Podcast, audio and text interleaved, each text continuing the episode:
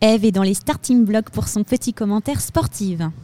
Oui, aujourd'hui je vais vous parler du commentaire sportif et un peu de sa venue sur Twitch. Je pense que tout le monde a déjà vu à la télévision ou écouté à la radio du commentaire de sport. Le commentateur ou la commentatrice va expliquer la rencontre sportive.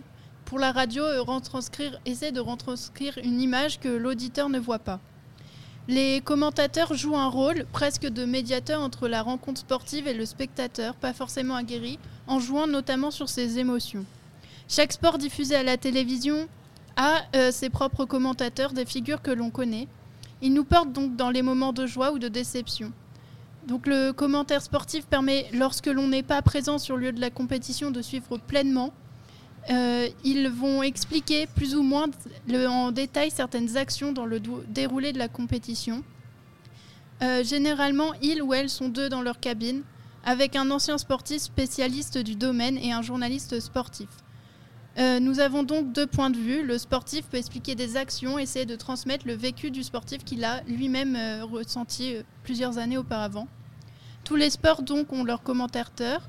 Certains restent dans les mémoires, comme Patrick Montel, appelé la voix de l'athlétisme de 1983 à 2009.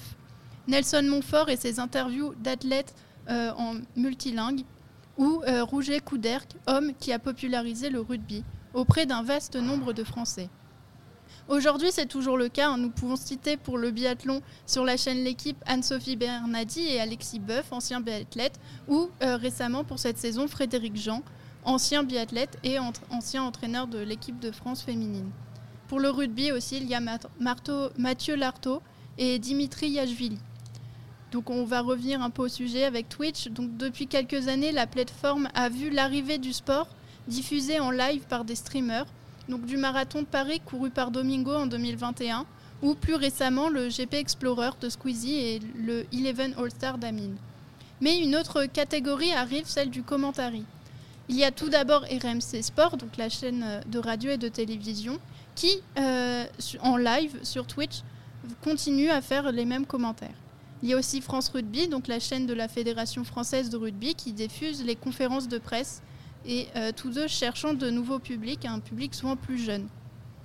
Les fédérations donc, et les radios ne sont pas les seuls à parler sport et commenter les matchs. Il y a aussi, euh, mais contrairement à la télévision, les streamers sur Twitch n'ont pas les droits de diffusion et ne peuvent donc pas montrer d'images sous peine de se faire bannir quelques jours de la plateforme, mais euh, tout de même réussissent à trouver des moyens pour le faire. Le streamer Rivenzi, connu pour parler euh, d'histoire et de sport, sur sa chaîne, organise des viewing parties avec Emric Milan, connu sous le pseudonyme de Pony Club sur Twitch. Ils commentent donc tous les deux le tournoi Destination compétition de rugby ayant commencé le 4 février dernier et euh, se terminant le 18 mars. Ainsi, les viewers peuvent simplement les écouter ou regarder France 2 en coupant le son et ainsi remplacer Mathieu Lartaud et Dimitri Yachvili par Rivenzi et Pony Club. Ce qui change d'un commentaire télévisé, ce sont, les réactions en direct du chat, avec des réactions à chaud de ce qui se passe. Le, le chat va parler du match, des joueurs, de l'arbitre, vont faire des blagues comme à la buvette. Euh, donc. Euh, lors du match France-Écosse au Stade de France le 26 février. Ils ont tous les deux été invités sur la chaîne de France Rugby pour faire euh, l'avant-match. Puis euh, ont commenté sur la chaîne de Rivenzi le match gagné par la France 32-21.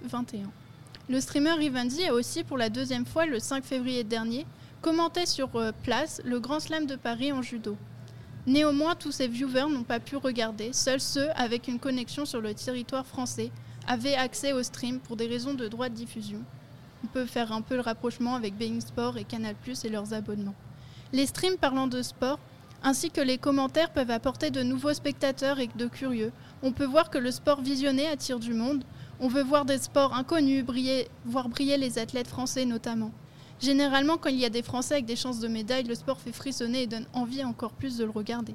Certains sports attirent plus de spectateurs, notamment lors de grands événements comme la Coupe du Monde de football tous les 4 ans, qui voit les audiences grimper, ainsi que les JO.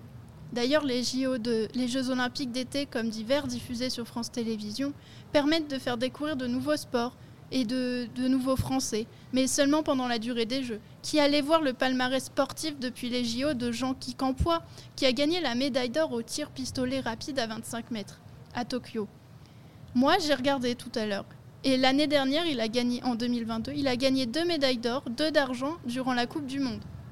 Donc il a quand même un bon palmarès, mais on n'entend jamais parler de lui. Bref, le sport, c'est toujours un plaisir de le regarder à la télévision, sur Twitch ou sur place. On vit en communauté, moins seul devant sa télévision, mais on a l'impression de vivre de beaux moments entourés de gens. Surtout quand on aime le sport que l'on regarde et que l'on voit nos athlètes préférés briller. Le sport peut rapprocher. Moi, euh, je trouve juste euh, magnifique de voir le biathlon et voir briller Julia Simon qui a vécu des saisons compliquées. Et ça, euh, j'aime beaucoup. Merci pour cette chronique sportive. On passe à la suite.